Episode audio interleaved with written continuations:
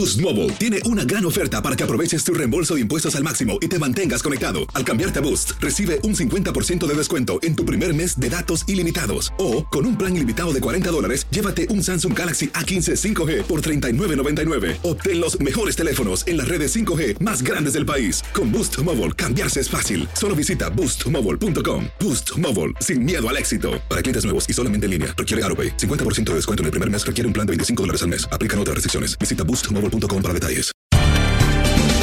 Bienvenidos al podcast de Buenos Días América, la revista radial más completa para los hispanos. Política, salud, economía, tendencia y deporte son algunos de nuestros temas. Bienvenidos.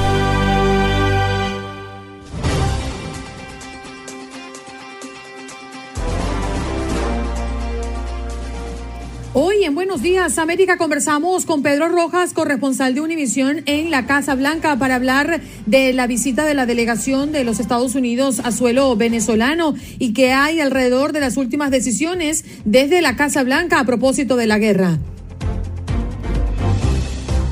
También nos acompañó la educadora financiera Andrea Terán, cómo adaptar nuestros sueldos al nuevo precio de la gasolina y la inflación. Juan Carlos Aguiar nos habló de las elecciones en Colombia durante este fin de semana y también lo que está por ocurrir hoy en Chile. El presidente electo Gabriel Boric, de 36 años, y sus ministros asumirán sus funciones en un evento organizado en el Congreso Nacional de Valparaíso. Y además, Juan Guevara, experto en tecnología, nos habla de Tinder, que ofrece una manera de revisar antecedentes penales a quienes buscan citas. Y Andrea Martínez en los deportes nos habla desde México del fútbol femenil y también de Indian Wells. Mientras que hablamos con Enrique Borja de TUDN a propósito de la Liga Mexicana, todos sin colores en el marco del clásico de la Liga Mexicana.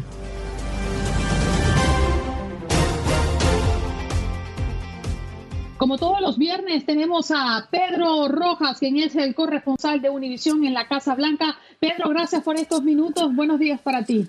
Muy buenos días para ustedes. Un gran saludo. Gracias. Bueno, además de la guerra, eh, ha ocupado especial atención en Washington lo que ha sido la visita de una delegación de los Estados Unidos a suelo venezolano y estas conversaciones que han tenido con Nicolás Maduro. ¿Se ha revelado durante las últimas horas algunos detalles que puedan darnos pista de qué es exactamente lo que quiere el gobierno de Biden con el gobierno de eh, Venezuela? Oficialmente no, pero de manera extraoficial podemos deducir que el interés es tratar de relanzar la industria petrolera venezolana y tratar de obtener eh, eh, o suplantar el petróleo que se prohibió de compra de Rusia. Ahora sabemos que el problema está en que la industria petrolera venezolana está totalmente dilapidada, está destrozada. En los últimos años la, producción petrolera en Venezuela cayó de 3 millones de barriles de petróleo hace 20 años a menos de 600 mil barriles en este momento. Entonces la capacidad de producción petrolera en Venezuela es bastante limitada. Para poder relanzar esa empresa costaría millones y millones de dólares no sabemos si Estados Unidos estaría dispuesto a asumir ese compromiso. Entonces, no es una decisión a corto plazo, pero el intento al menos de la Casa Blanca, lo que sí nos dijeron oficialmente, es tratar de relanzar el diálogo entre Maduro, el, gobernante venezolano, y Guaidó y las fuerzas opositoras, que esto traería a que se volvieran a realizar esas conversaciones en México y que eventualmente se llegara a la, a la convocatoria a una elección presidencial adelantada. Ahora, falta mucho por esperar. Esperamos que primero que nada se reinicien esas conversaciones y que de allí surjan esas soluciones diplomáticas y políticas que Estados Unidos ansia. Así que todavía falta mucho, pero lo cierto, el interés de Estados Unidos en principio es lograr la liberación. En este momento se liberaron dos estadounidenses, quedan aún siete todavía detenidos allí y existe un negociador que ha estado trabajando en los últimos meses para tratar de lograr la liberación de estos siete estadounidenses que todavía permanecen allá. Pedro, cuánto gusto saludarlo. Siguiendo con el tema de Venezuela, pues hemos visto que han sido más de 22 años en los que han pasado el presidente George Bush, el presidente Barack Obama, el presidente Donald Trump, ahora tenemos a Joe Biden ocupando la Casa Blanca y sin embargo las relaciones cada vez se han ido deteriorando más. Este relanzamiento ha generado alguna expectativa, apoyo, reacción entre los republicanos. El gobierno de Donald Trump fue bastante drástico en, sus relaciones con, con Nicolás Maduro, si es que pudiéramos hablar de que alguna relación pudo haber existido, y pues los republicanos hoy en día parecieran estar muy alineados con esas políticas de Trump. Correcto, pero también incluso el senador Menéndez, demócrata, líder del Comité de Relaciones Exteriores del Senado, ha criticado mucho a la administración por haber hecho esta, esta visita, por llegar a este acuerdo. Entonces, ha, habido una reacción bipartidista de rechazo en, principio a lo que ocurrió. Y conversando con el embajador venezolano, el embajador de, de representante de Juan Guaidó en Washington, D.C., Carlos Vecchio, en su oficina esta semana nos comentó y nos reveló que la Casa Blanca nunca le informó a él ni le informó a Juan Guaidó que iba a mandar una comisión a hablar con, Maduro. Ellos se enteran de que ellos están allá cuando ya aterrizan en Caracas. Definitivamente esto le ha tomado por sorpresa a mucha gente y desde entonces la Casa Blanca tampoco ha respondido a llamadas del embajador Vecchio o de los líderes de la oposición venezolana hasta ahora, hasta hace dos días. No sabemos si en las últimas 48 horas algo ha ocurrido, pero lo que significa que esta fue una decisión muy unilateral de la Casa Blanca y de un acuerdo que en principio, como lo dice la Casa Blanca, buscó liberar a estos estadounidenses detenidos por ahora. Pero entendemos que la idea es diversificarla por la posibilidad de obtener petróleo venezolano. Pero insisto, la, industria petrolera venezolana tiene demasiado problema, está muy, muy destruida y va a tomar años para poder recuperarse. Pedro, si me permite este cambio de tema para hablar del viaje de la vicepresidenta Kamala Harris, de hecho, una de sus últimas declaraciones eh, afirma que el ataque de Rusia a Ucrania ha fortalecido a la OTAN. ¿Qué otros aspectos o, qué otras eh, tildes podemos resaltar en medio de esta visita, Pedro? Bueno, en principio ella está ahorita, ya llegó a Rumania y va a tener un evento público en las próximas horas. Eh, ya recorrió Polonia, fue a algunos puntos fronterizos, habló con las tropas estadounidenses esta mañana en Rumania también. Ah, ella anunció que va, se van a entregar 53 millones de dólares a Polonia para ayudar con los refugiados. Sabemos que Polonia ha recibido más de un millón y medio de refugiados hasta el momento y sigue recibiendo, está recibiendo 150 mil refugiados al día. Entonces, eh, y también se comprometió a seguir defendiendo todo, la último centímetro de lo que es la OTAN en ese territorio. ¿no? Es un, mensaje de reafirmar la posición férrea estadounidense. Pero el gran tema que ha dominado esta visita son dos cosas. Uno, la posibilidad de crear ah, crímenes de guerra, de investigar crímenes de guerra por parte de las acciones rusas.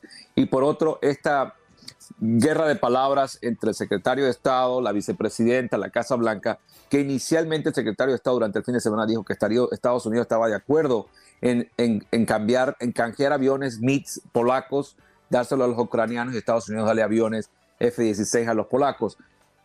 el Pentágono se retractó, la Casa Blanca luego se retractó y la vicepresidenta ha tenido que asegurar el mensaje de la Casa Blanca. Así que en la Casa Blanca, en cierto modo, ha tenido esta semana un problema de mensaje con respecto a la entrega o la no entrega de aviones, que por ahora se, se, se terminó diciendo que el, los ministros de defensa de, Polonia, el secretario de defensa de Estados Unidos siguen discutiéndolo, pero no existe luz en ese túnel. Lo cierto es que eh, ese problema de mensaje ha sido parte de lo que ha trastocado de alguna forma esta visita de la vicepresidenta a Polonia y a Rumania. Y hablando, Pedro, de esos apoyos, pues habría buenas noticias para las personas en Ucrania y es que el Senado aprobó 13.600 millones de dólares en fondos de ayudas, no solo para eh, abastecer Ucrania, para armar a Ucrania, sino también para poder movilizar tropas a los países vecinos en esta preparación que tiene la OTAN para proteger a los suyos. Sin embargo, pues también una noticia positiva se suma a esto. Definitivo ya que desaparece la amenaza de un cierre del gobierno federal en medio de esta crisis, ¿no? Correcto, sí, ya se aprobó y el presidente debe estar firmando los próximos días este nuevo proyecto de ley, que es un proyecto que extiende o aprueba el presupuesto del gobierno para el resto del año fiscal. O sea que no tendremos que hablar de temas económicos al menos hasta octubre de este año. Y esto beneficia, le da tranquilidad al menos a, muchos sectores, incluso al sector de, los empleados federales, más de 3 millones de empleados federales en el país.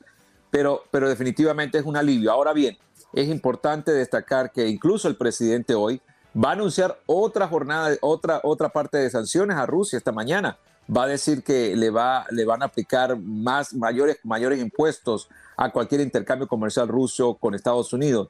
Pero muchos comienzan a especular si todas estas sanciones realmente han hecho algo para detener la ofensiva rusa. Y como podemos leer en los titulares de las últimas horas, Rusia ha incrementado los bombardeos, ahora se está moviendo más al oeste de Ucrania y planea posiblemente una invasión masiva a Kiev, la capital de Ucrania, en los próximos días. Así que definitivamente el cuestionamiento es si estas sanciones realmente están sirviendo para frenar la, la acción militar rusa en Ucrania. Pedro, faltemos a la visita del presidente colombiano saliente Iván Duque, que pues ha estrechado su mano con el presidente Biden y en medio de esta conversación ha dicho la presidencia de los Estados Unidos que Colombia es un importante aliado especial que no pertenece a la OTAN, obviamente. ¿Qué significa esta, este título, este aliado especial de Estados Unidos? Bueno, le da, le da a Colombia eh, acceso, por un lado, a entrenamiento, acceso a equipo de armamento, le da a Colombia un estatus de preferencia para acceder a ciertos eh, niveles de capacidad de armamentismo, de, entrenamiento que no podría otro país que no fuera miembro, eh, al menos no miembro, pero aliado directo de la OTAN le da un acceso a Colombia muy grande. Eh, hay, hay reportes de que en Colombia se están fabricando chalecos antibalas que están siendo llevados a Ucrania. Ya Colombia venía estableciendo una conexión muy directa con la OTAN desde hace un buen rato y le da una preferencia, un, vamos a decirlo, un fast track, como diríamos en inglés, una, una manera, manera muy rápida de obtener asistencia militar, de equipo militar de Estados Unidos y los miembros de la OTAN en general. Bien, Pedro, te tenemos que despedir porque el tiempo se hace corto, pero siempre es eh, muy mm, eh, importante hablar contigo todos los viernes, sobre todo porque hacemos un balance de lo que pasa en la Casa Blanca durante la semana, que pasa mucho a diario, ¿no? Pero lo más importante que ha ocurrido en, en las últimas horas. Un abrazo para ti, compañero. Que Dios me les bendiga, feliz fin de semana, bendiciones. Chao, Pedro. Amén. Chao, chao.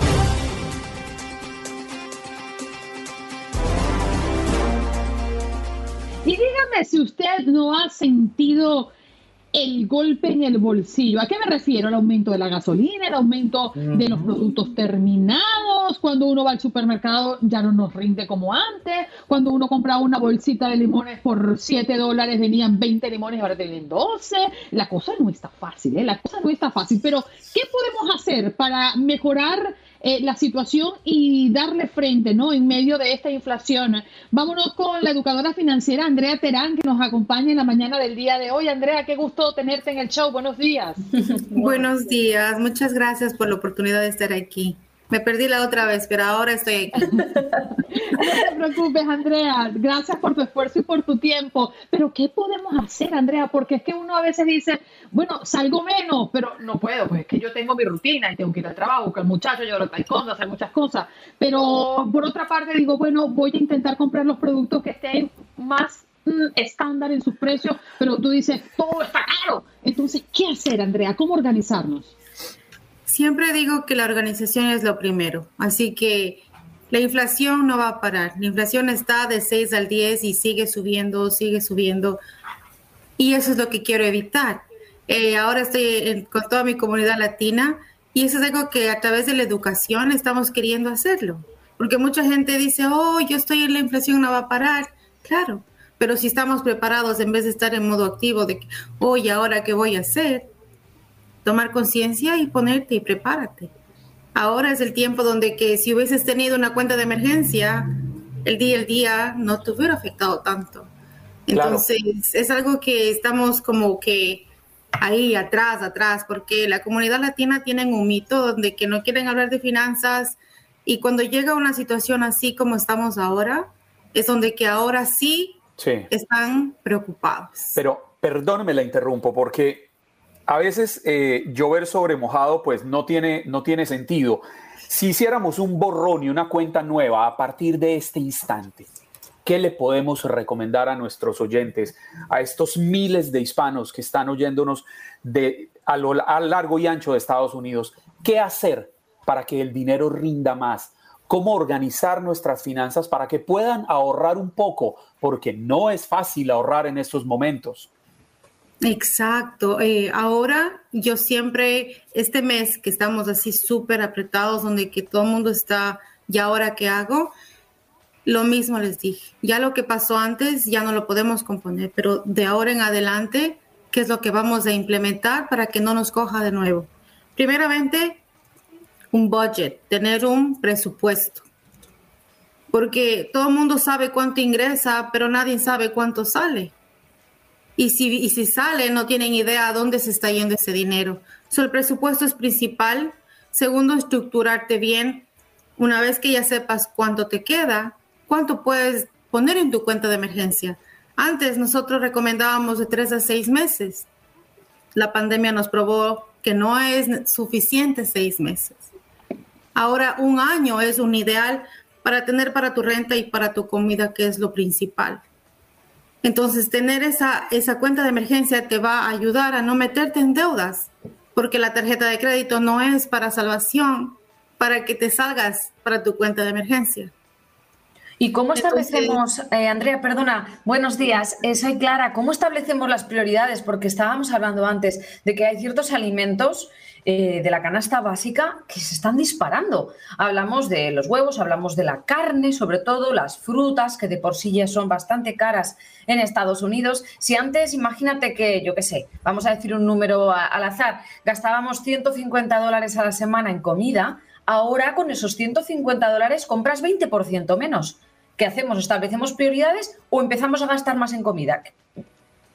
Siempre, siempre, siempre usamos la, la regla del primero me pago yo. ¿Por qué?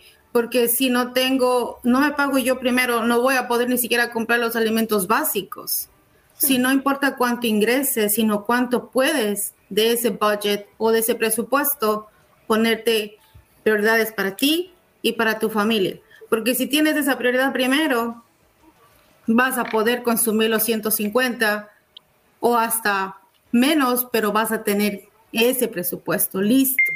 Entonces eso es lo básico, no es simplemente, oh, voy a, voy hoy día compro los huevos y mañana compro la leche, sino saber que las prioridades, como eh, Clarita dice, sí, oh, hoy día voy a comprar los huevos, pero tal vez estás pagando mucho en lo que es el internet o estás pagando mucho en cable o no necesitas tener cinco televisiones, puedes tener una sola televisión.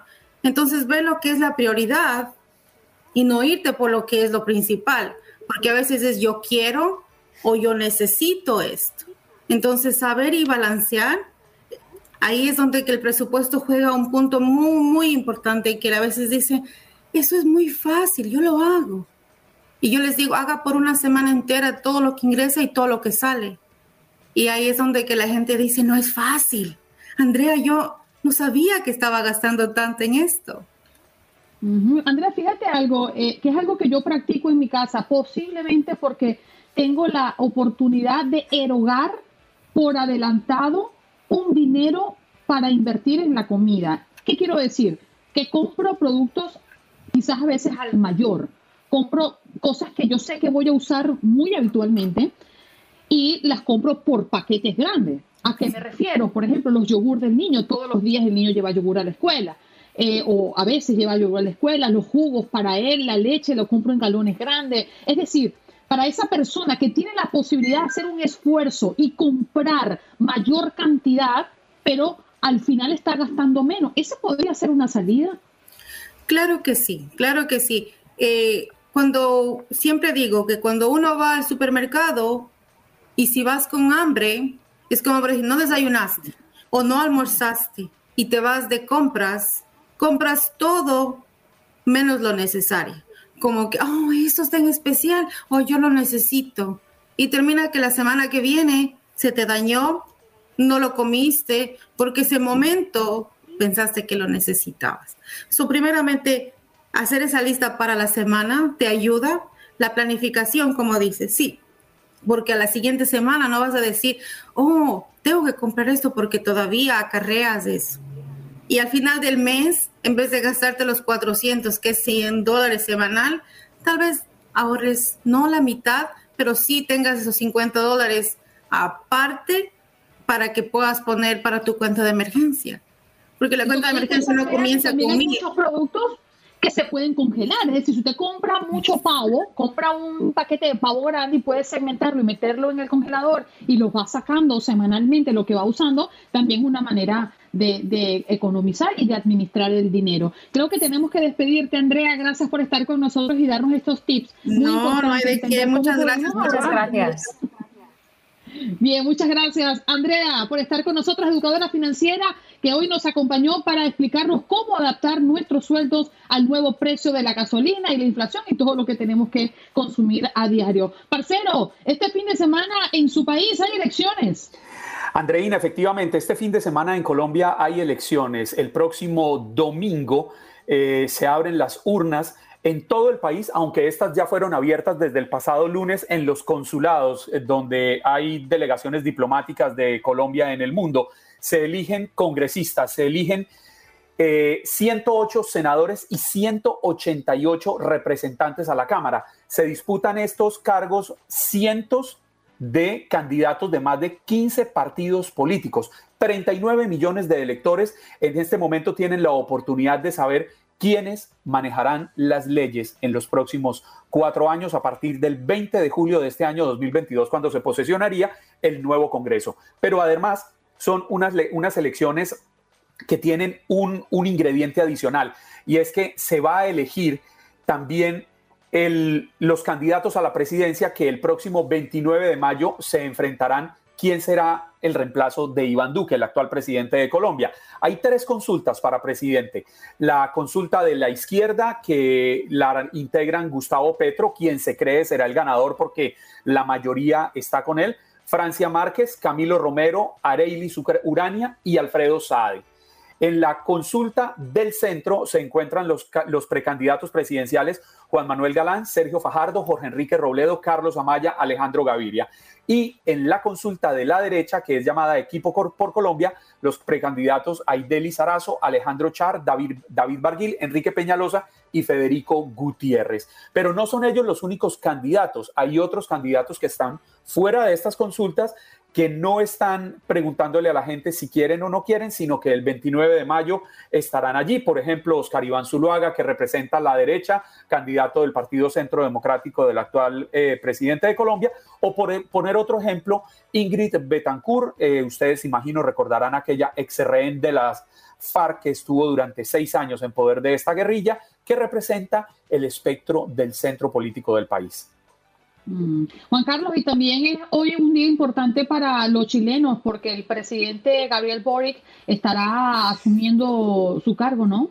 Pues imagínese, Andreina, un día, podría uno decir que es un día histórico, porque hoy, 11 de marzo, comienza lo que puede ser una nueva era para Chile. ¿Por qué? Porque es un presidente muy joven. Por cierto, es el presidente más joven en la historia de Chile. Tan solo tiene 36 años y ganó la presidencia el 19 de diciembre de 2021 con un 55% de los votos. Gabriel Boric, cuando gana como presidente, tenía apenas 35 años en ese momento. Hoy en el acto, eh, que ya es en cuestión de, minutos, de un par de horas, eh, Gabriel Boric y sus ministros, son 24 ministros, se posesionarán con él en el Congreso Nacional de Valparaíso. Tiene una cosa particular esta posesión, Andreina y Clara, y es que de los 24 ministros, 14, escuchen bien, 14 son mujeres, una representación mayoritaria de ministros en el gabinete eh, ministerial, perdonen la redundancia. En los últimos tres meses, pues ha habido una serie de transición, un, proceso de, de, de información, de entrega del gobierno de Sebastián Piñera, un claro representante de la derecha chilena, a lo que va a ser el nuevo gobierno de Gabriel Boric, un presidente claramente de izquierda que llega al Palacio de la Moneda. Es un gobierno que va a tener muchos retos porque en este momento se está reescribiendo la constitución del país chileno, de esta nación austral, como el pueblo lo solicitó. Hubo una constituyente y se decidió que se escribiría una nueva constitución para reemplazar la que está desde la dictadura de Pinochet. Esta constitución va a ser refrendada con voto obligatorio en el próximo mes de septiembre para que los chilenos decidan si la aprueban o no la aprueban. Y como les decía, es un gobierno de retos el de Gabriel Boric, porque como lo informó la agencia France 24, el nuevo mandatario con esa juventud que tiene, pues va a buscar cambios profundos en salud, en educación pública, busca una reforma al sistema de pensiones, va a buscar cambiar el sistema sanitario y va a buscar aumentar el salario mínimo. Sin embargo, muchos economistas en Chile se preguntan, él ha hecho muchas promesas, pero desde que ganó la presidencia a hoy, que han pasado ya tres meses, pues no ha mostrado cómo van a ser esos planes concretos para lograr ese cambio. Entonces, pues vienen nuevos vientos para Chile, nuevos vientos para Colombia y estos dos sucesos de este fin de semana, empezando hoy con la posesión de Boric y el domingo con las elecciones en Colombia, pues determinarán cómo quedarían alineadas las propuestas o de derecha o de centro o de, izquierda en dos países que son bastante importantes para la geopolítica eh, latinoamericana, que son Chile y Colombia. Ya no tenemos que ir, pero ya usted votó. No, señora, voy a Coral Gables a hacer eso hoy.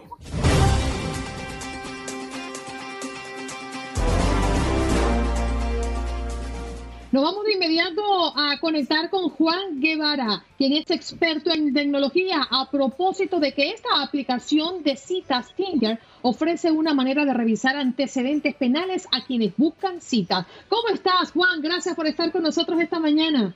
Muy buenos días, jóvenes. Me da gusto saludarlos desde Houston, la ciudad espacial. Así es, Tinder ahora se pone para poder encontrar sus secretitos antes de presentarles a posibles novias. ¿Cómo ven?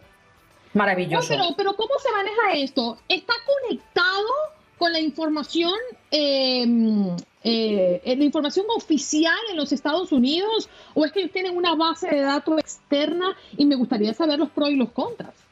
Bueno, la verdad de las cosas es que los antecedentes penales son récord público y eso se puede buscar en el Internet eh, a través de aplicaciones que ya existen. Entonces realmente lo que está haciendo Tinder es, está eh, comprando los datos eh, de las agencias del orden, porque esto, insisto, es un récord público al hacerlo de esa manera, pues lo están incorporando a la base de datos que ellos ya tenían y a la base de datos de los usuarios. Lo que están haciendo es incorporo información, de acuerdo, que es pública y lo que hago es trato de identificar al posible usuario de Tinder con sus posibles eh, antecedentes penales. Esto ya existía, Tinder lo estaba anunciando hace tiempo, no es nuevo.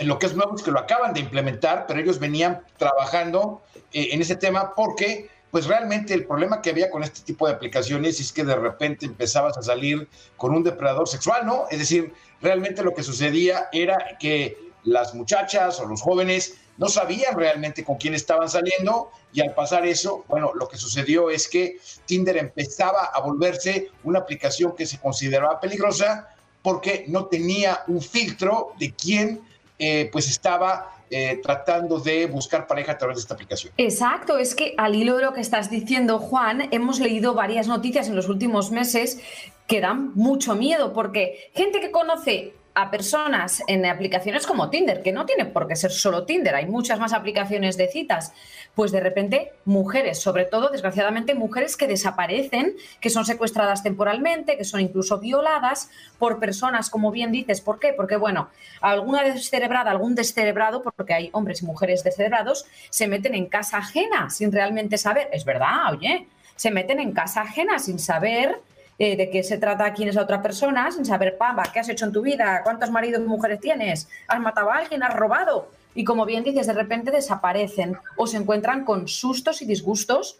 Y ahora me imagino que con este tipo de servicio que ofrece Tinder y que espero se vaya incrementando, que también podamos saber el perfil sociológico de esta persona, el perfil social, porque no solo es importante saber si ha cometido un robo, si es un depredador sexual, sino también saber si esta persona está casada y tiene cuatro hijos. Es por supuesto. Y te voy a decir una cosa, eh, eh, el, problema es eh, el siguiente, el problema es que este tipo de aplicaciones realmente se prestan para eso. Ahora, no es criminal, y esto es importante manejarlo, no es criminal el hecho de que hayas tenido una pareja anterior y que ahora decides rehacer tu vida. Totalmente. Lo que es criminal es que tengas un récord de depredador sexual, de delitos sexuales, etcétera. Eso es un problema. Que tengas antecedentes penales, eso es un problema.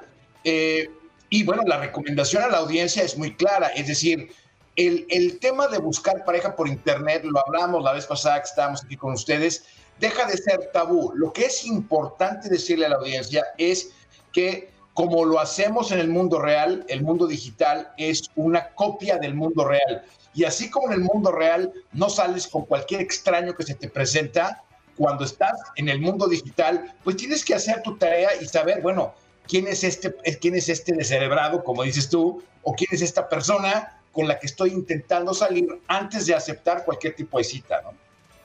La pregunta que uno se hace es, en medio de la, vamos a darle una palabra coloquial, en medio de la calentura del momento por ver una cara bonita de una joven bonita o un hombre guapo, ¿cuántos realmente se pondrán a indagar en esos antecedentes penales? Porque a veces puede más la fachada que realmente el deseo de estar investigando y es ahí cuando caemos en estas tentaciones peligrosas. Mira, es un tema muy escabroso, como decimos en México, pero te voy a decir una cosa, es decir, por supuesto que la necesidad de estar con alguien, la necesidad de reproducirse es un instinto fuerte en todos nosotros. Pero lo que te quiero decir es lo siguiente, lo que te quiero decir es que es muy importante que pensemos con la cabeza a la hora de relacionarnos con quien sea, independientemente de que sean las aplicaciones o no. Es decir, Aquí la tecnología acerca y te pone información adicional porque la gente no pensaba en lo importante que era hacer una pequeña investigación de alguien que conoces en el Internet. Eso es algo que eh, es importante decirle a nuestra audiencia. Pero lo mismo harías cuando haces un negocio, pides referencias, lo mismo harías, es decir, yo me acuerdo cuando era igual que joven que Clara y, y todos ustedes, que cuando uno iba a salir con una chava, pues preguntabas, oye, ¿de quién es hija, no? Es decir, preguntabas de la familia, preguntabas quién es el papá, quién es la mamá, a qué se dedica, sobre todo en México, que tienes que estar preguntando qué tipo de familia es, porque te puede salir que sea una familia no muy deseable con todo el tema que hay en México en este momento. Uno hacía su pequeña pregunta, ¿no? ¿Quién es esta persona con la que vas a salir? Lo mismo tenemos que hacer con las aplicaciones, es decir, aquí la tecnología no es el problema, aquí es cómo usamos la tecnología para poder relacionarnos con alguien más. Y lo que está haciendo Tinder, y lo van a seguir haciendo otras plataformas, es decir, oye, pues mira, a lo mejor sientes maripositas en el estómago cuando ves aquí al muchacho o la muchacha, pero pues sabes qué, mira, la agarraron en una de las tiendas de conveniencia robándose lo que tú quieras, ¿no? Y aquí está su mugshot, o aquí está su, esta persona pues ha tenido delitos sexuales porque fue, olvídate, maestro, ¿no? Es decir, bueno, es decir, todo ese tipo de cosas las aplicaciones las están incorporando. Creo que es un paso en la dirección adecuada. Sin embargo, la primera línea de defensa de todos los usuarios son ellos mismos, ¿no? Juan, tú sabes lo que yo encuentro, que sí, el problema no es la tecnología, pero también estamos colocando un punto de encuentro para que todas las personas que quieran hacer el bien o hacer el mal se encuentren allí. ¿Y qué es lo que pasa en la vida, mm, vamos a decir, tradicional antes de un Tinder? Es que si tú querías buscar el hombre de tu vida, tú lo buscabas entre los amigos que estaban alineados a tus costumbres, a tu cultura, ibas de repente al gimnasio, te lo encontrabas, lo veías, veías su actitud, pero ahora aquí tú no sabes ni con quién estás hablando, porque el que eh. escribe ahí en el teléfono quizás coloca hasta una foto que ni siquiera es de esa persona. Entonces uno lo que entiende es que hay demasiada libertad dentro de esa red que puede permitir que cualquier persona con buenas o malas intenciones se encuentre. Ahora yo te pregunto, con toda esta bomba de Tinder y el estafador de Tinder que además le han dado privilegios y le han premiado por ser un estafador, me parece ilógico lo que ha pasado en Hollywood. ¿Hay más personas o menos personas entrando a estas redes a buscar eh, mujeres u hombres? Mira, el, boom de buscar pareja por internet sigue creciendo. Es decir, ahora los millennials y ahora la gente que es un poco más madura que los millennials se relacionan a través de un dispositivo. Tú lo que mencionabas es, tú encuentras o encontraste el hombre de tu vida a través de los amigos de tus amigos. Lo hacemos lo mismo en Facebook, es decir, vas y buscas el Facebook de una persona y tratas de investigar quién es. Es decir, las redes sociales siempre dan una idea de quién es la persona. Si no está en tu círculo, lo puedes encontrar en Internet. Es decir, aquí el tema es que la vida digital está abriendo opciones para que realmente te enteres de quién es la persona. Hay estafadores, por supuesto. Escuché, hace dos o tres semanas ayudamos a las fuerzas del orden a encontrar una, una red de suplantadores de identidad que estaba utilizando WhatsApp en México. Es decir, el tipo de la suplantación de identidad de manera digital es constante y uno puede poner una fotografía que no es, y uno puede recibir un texto de una persona que no es, y uno puede poner un perfil falso en Facebook. Eso ha sucedido siempre. Lo importante es estar consciente de que eso sucede para tomar las medidas cautelares, las medidas necesarias para poder protegerse, ¿no? Seguirse cuidando hasta el final, porque bien dice un refrán popular en mi país, Colombia, echa la ley, echa la, trampa. Juan, se nos acaba el tiempo. Bueno, pues estamos en contacto. Gracias por invitarnos. Y bueno, cualquier pregunta que tengan, que tenga la audiencia, Juan Guevara TV, me pueden mandar sus preguntas y aquí les contestamos. Muchísimas gracias. Guevara, experto en tecnología. Tinder ofrece una manera de revisar antecedentes penales a quienes buscan citas. Es un intento por evitar que los usuarios sean víctimas de estafadores o personas con historial de violencia. La plataforma se asoció con una aplicación que ya lo comentaba Juan, que revisa el historial de los candidatos y candidatas. Juan, un abrazo, cuídate mucho. Feliz fin de semana para ti, cariño. Gracias, pórtense mal, cuídense bien. ¡Ay, Dios mío! ¡Pórtese, Valentina!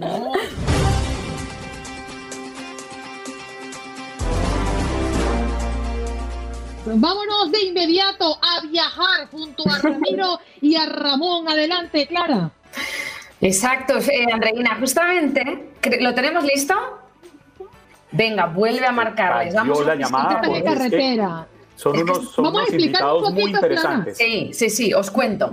Eh, Ramiro Fumanal y Ramón Garín son dos españoles que han partido de Huesca, una ciudad en el norte de España, con una camioneta que también ha sido donada por una empresa, dirección a Ucrania, al menos a la frontera, para ayudar a los refugiados y llevar a cuantos puedan de vuelta a España. De hecho, vamos a conectar con ellos aquí en vivo para que nos cuenten, pues bueno, su travesía, sus planes y ahora mismo dónde se encuentran, porque según me han dicho por WhatsApp, estaban a la altura de República Checa. A ver si nos lo pueden confirmar por teléfono. Oiga, eso, pero entre otras es un recorrido interesante. Aquí estoy viendo en el mapa, Clara, que entre Huesca, España y Ucrania, al menos ah, en el corazón de Ucrania, en Kiev, hay 3.436 kilómetros de distancia. Esto es más o menos unas 2.000 millas, quizás un, poquito más, un poquito menos. Claro, son 36 horas en carro hasta Kiev. Ahora, faltaría ver a qué frontera están tratando ellos eh, de llegar, porque como muy bien sabemos y lo hemos explicado aquí en el programa, pues Ucrania tiene fronteras con siete países, con Rumania, con Eslovaquia, con Hungría, con Polonia, en fin. Eso por no contar Bielorrusia y Rusia, obviamente, que están actualmente en el conflicto con Ucrania. Yo lo que sé sobre eh, estos dos voluntarios, uno de ellos eh, amigo mío desde hace 27 años, de mi grupo de amigos, yo sé que salieron de España, de Huesca, que está en el norte de España, ayer sobre las 8 de la mañana. Entonces, no sé cuántos eh, días tienen que viajar. Buenos días, Ramón. Hola, muy buenos días, buenas tardes aquí. ¿Cómo estamos? ¿Cómo estáis? ¿Y dónde estáis? Pues estamos eh, muy bien, la verdad, de momento, y estamos ahora mismo eh, muy cerquita de Praga, en la República Checa. Contadnos, por favor, cómo ha surgido este plan, cómo lo habéis ideado, montado, organizado y os habéis lanzado a la carretera. Bueno, pues el plan surge porque yo que soy de Huesca, como Ramiro, y como Clara, obviamente, pues, eh, pues eh, me, unos días de maternidad que yo vivo en las Canarias y me fui a Huesca y viendo las noticias eh, vimos que unos dos, dos chicos de Galicia habían hecho este plan. Entonces dije, a ver, yo que tengo días libres porque no voy a poder echar una mano ahora. Y entonces nada, contacté con Ramiro que ya había estado una labor monetaria antes y me devolvió la llamada enseguida y, y aquí que estamos. Ramón, ¿cuántas horas, ¿cuántas horas pretenden viajar y cuál es el punto de llegada? Es decir, eh, ¿cuál es el propósito? ¿Cuál es el plan a la hora de llegar? Bueno, las horas de... A ver, son unos eh, 2.800 kilómetros. Bueno, vosotros 6 millas, pues un poco menos de 2.000 millas. Y lo vamos a hacer en dos días. ¿Vale? Entonces la idea es, ayer hicimos desde el norte de España y cruzamos Francia y nos quedamos a dormir cerca de la frontera con Alemania. Esta mañana hemos cruzado Alemania, acabamos de ir a la República Checa y hoy por la noche más o menos a las 10 eh, pretendemos llegar a Cracovia, que es la ciudad próxima, grande, más próxima a la frontera donde queremos ir, que está a unos 100 kilómetros. ¿Cuántas personas creen que pueden montar en la camioneta para poder movilizar de regreso, sacarlas de esa zona de conflicto? No creernos, tienen que ser siete porque solo hay siete plazas y aquí somos muy estrictos con eso. Entonces serán siete plazas. Lo que pasa es que hemos recaudado algo de fondos y bueno, eh, también tenemos algo en nuestros bolsillos que cuando veremos si hace falta ayudar a alguien más. Y creemos que hay un coche de una gente que se ha quedado sin dinero porque la gente ha salido con lo puesto de allá, que están en Cracovia, es una familia de, de cinco, una mujer con sus dos hijas y sus dos nietas, están esperándonos allá en Cracovia. Ramón, lleváis, por lo que pude ver en redes sociales ayer en las fotos que compartisteis, lleváis eh, medicamentos, eh, comida de donaciones que habéis eh, recaudado en Huesca, en España. ¿Y dónde vais a, a parar? ¿Hasta dónde vais a llegar? ¿Cuál es vuestro plan? Sí, llegamos hoy a Cracovia y ya ahí hay dos organizaciones, una que está sacando a niños, porque aquí se hace en verano un intercambio en el que niños de Ucrania vienen a familias de, Huesca, entonces esa misma organización les está ayudando a salir de allá.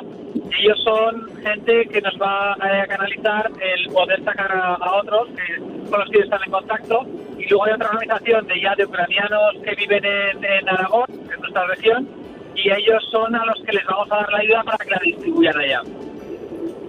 Ramón, junto a Ramiro, me llama mucho la atención porque los que vemos em, e, esta guerra desde afuera decimos, Dios mío, que Dios los proteja, no quisiera estar en los pantalones de esas familias, qué desgarrador las imágenes, qué incertidumbre, dónde va a caer eh, algún ataque que estos rusos están haciendo minuto a minuto y ustedes han tomado la decisión de acercarse a la guerra. ¿Qué los motiva a ti, Ramón, y a Ramiro? Bueno, a mí me motivó simplemente que, a ver, yo, como te decía, yo estaba de fui a casa de mis padres con mi hija recién nacida de tres meses y estaba viendo las y yo estaba viendo cómo les estaban atacando para cortar esa electricidad y el gasóleo y yo estaba al lado del, al lado del fuego y estaba al lado del fuego y simplemente vi que mi hija estaba, estaba muy notable y dije, ¿por qué no voy a poder ir a, a otra gente en este momento? Claro. Pues ojalá, ojalá, el recorrido les salga muy bien. Eh, ¿Han recibido ayuda de personas en la carretera que se enteran de lo que ustedes van a hacer? Eh, no, no, realmente eso no necesitamos porque, bueno, tenemos, hemos recaudado, como os he dicho, eh, tanto en Huesca como mis compañeros de trabajo en, las Islas Canarias, nos han dado dinero y luego aparte, por suerte, somos afortunados yo tengo una empresa, yo tengo un muy buen trabajo, con lo cual eh, estamos cubiertos tanto lo que no llegue las donaciones, pues llegaremos nosotros.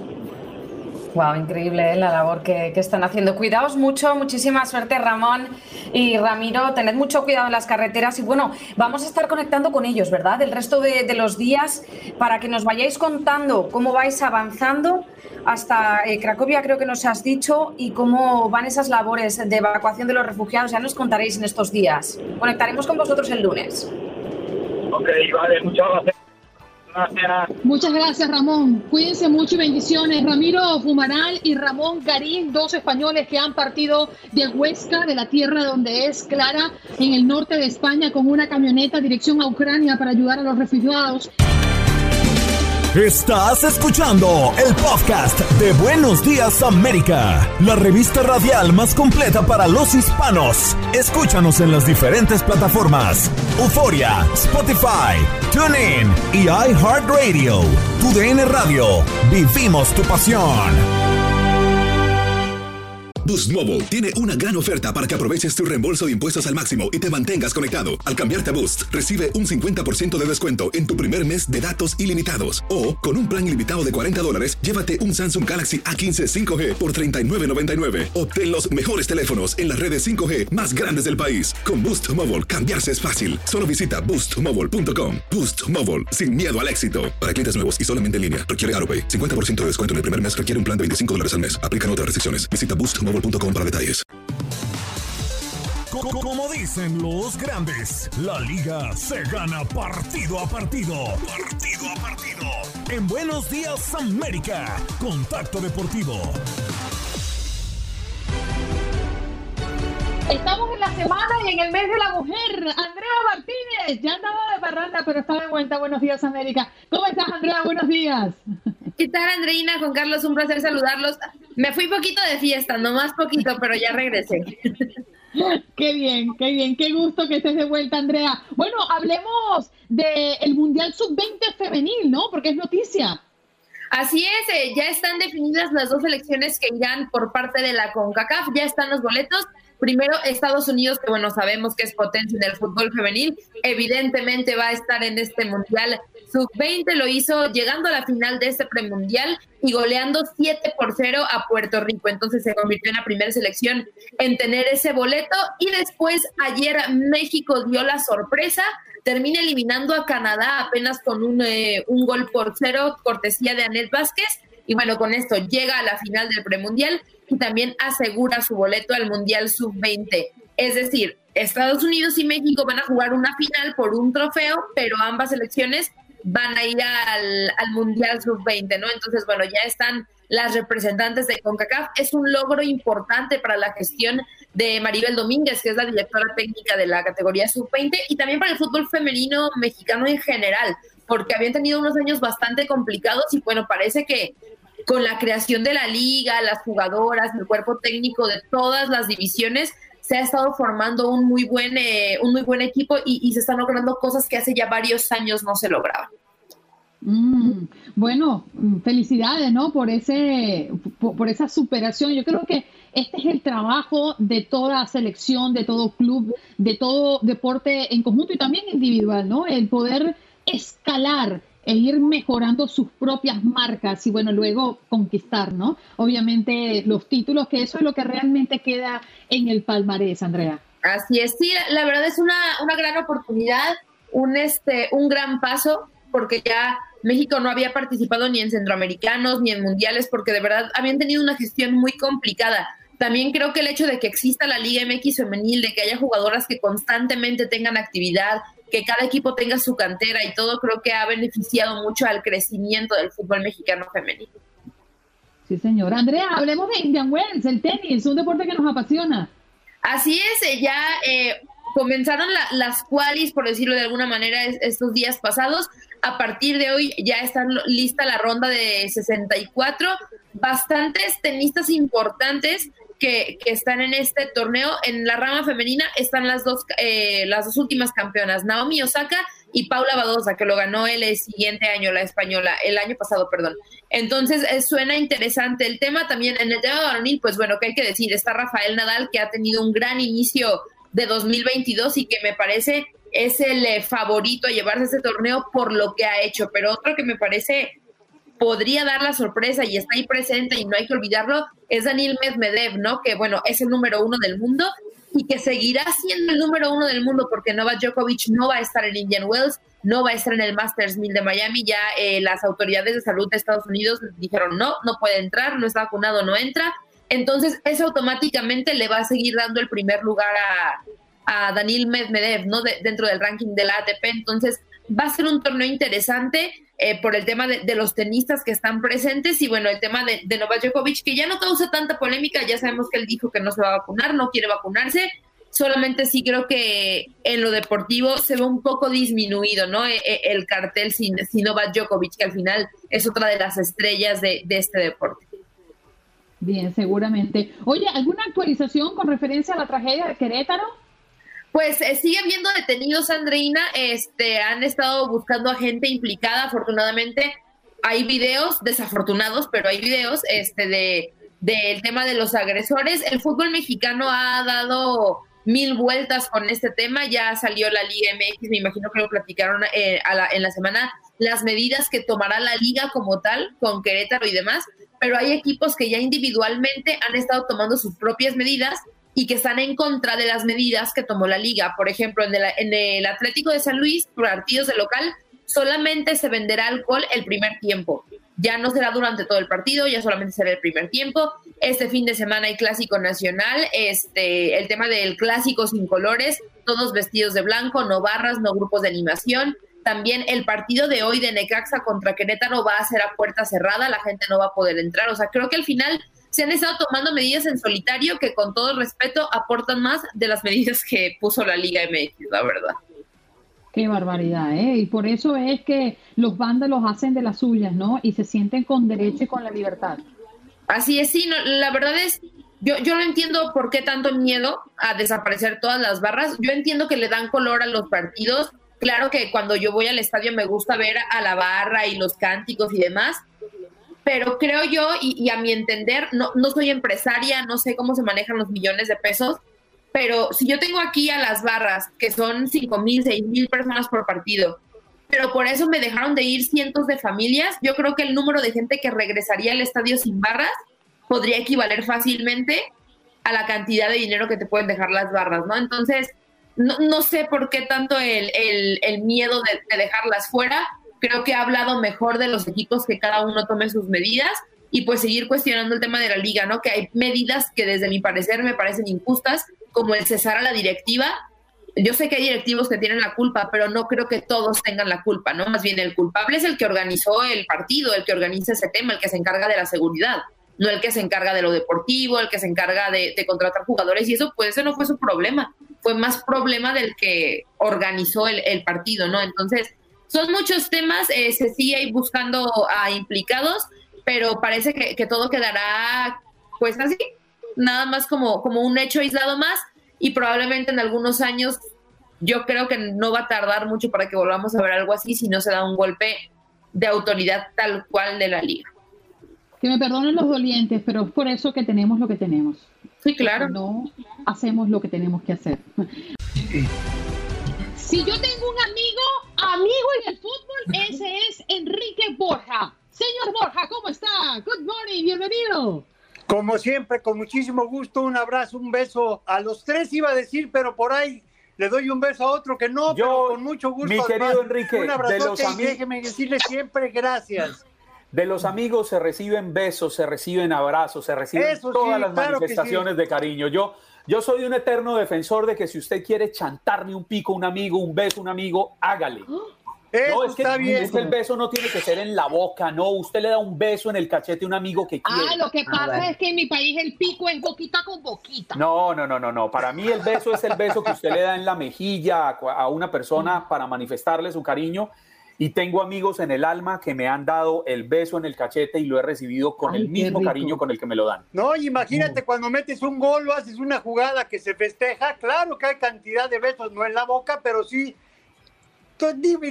todos valen, Enrique. Impresionante, claro que sí. Euforia total. Oye, Enrique, por cierto, hablando de fútbol, sábado futbolero como nos tiene acostumbrado tu DN, pero este fin de semana hay clásico en la Liga Mexicana y por otra parte una gran solicitud de vestir de blanco. Qué bonito sería ver el estadio vestido de blanco como un mensaje a las autoridades y a aquellos pándalos que quieren acabar con nuestro fútbol. Tienes toda la razón, Andreina. Qué bueno que tocas eso, porque lógicamente, si se pueden vestir, llevar una camiseta blanca, claro que significa paz. Pero es que eso, lo que ha pasado, sigue siendo una cosa que atenta contra lo que es la pasión, esa pasión deportiva, cuando se convierte en violencia y se cambia, cuando en un momento dado un grupo de gente afecta a miles de personas que están en un estadio con familias, entonces es cuando se convierte esa violencia y sobre todo ese, ese coraje con lo cual vimos las escenas. Entonces la gente buena, que somos muchísimo más, son las que tenemos que hacer esas manifestaciones y exigirle, exigirnos también todo para que no cometan ese tipo de salvajadas. Y la palabra más importante, yo creo que estarán de acuerdo ustedes, prevención. Cuando hay un tipo de problemas en todas partes del mundo, por las situaciones que se están manejando, la palabra prevención tiene que llevar muchísimo más fuerza. Hay que seguir dejando que la gente vaya al fútbol, ¿por qué no? Con su familia. Pero hay que tener todas las prevenciones para que estén divirtiéndose con el deporte que más les gusta. Y el clásico, ahora va a ser un clásico vestido por eso y qué bueno que haya esas manifestaciones. Bueno, Chivas y América se pusieron de acuerdo para un clásico sin colores, pero a nivel deportivo, a nivel de fútbol, ¿qué espera que veamos en la cancha, Enrique? Yo creo que vamos a ver un partido sumamente aguerrido.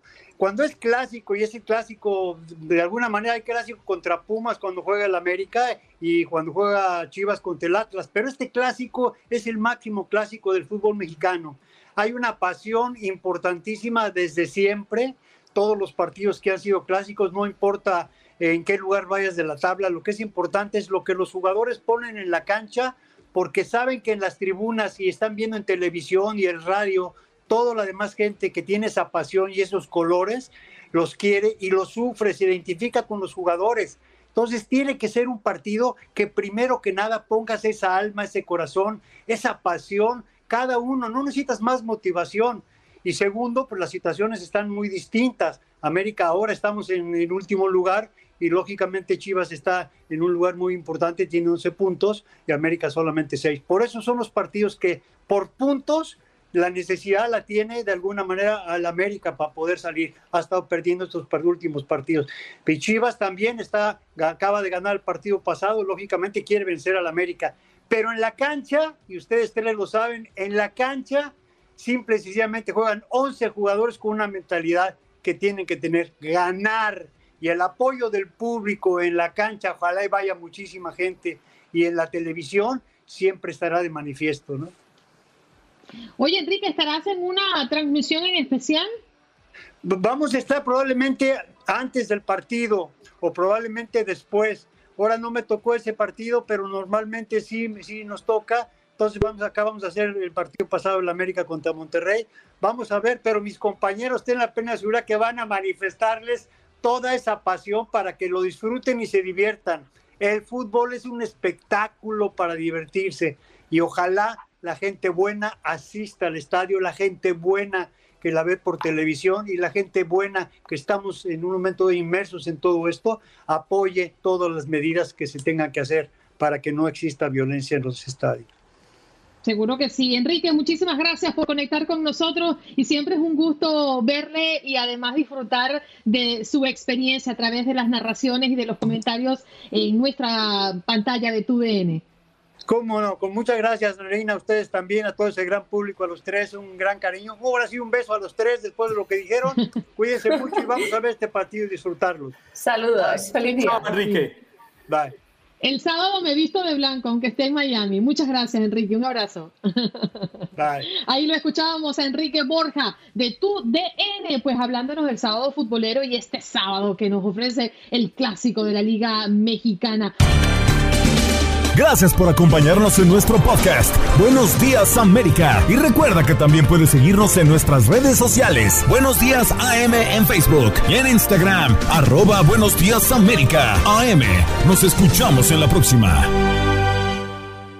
Boost Mobile tiene una gran oferta para que aproveches tu reembolso de impuestos al máximo y te mantengas conectado. Al cambiarte a Boost, recibe un 50% de descuento en tu primer mes de datos ilimitados. O, con un plan ilimitado de 40 dólares, llévate un Samsung Galaxy A15 5G por $39.99. Obtén los mejores teléfonos en las redes 5G más grandes del país. Con Boost Mobile, cambiarse es fácil. Solo visita boostmobile.com. Boost Mobile, sin miedo al éxito. Para clientes nuevos y solamente en línea, requiere AroPay. 50% de descuento en el primer mes requiere un plan de 25 dólares al mes. Aplican otras restricciones. Visita Boost Mobile para detalles.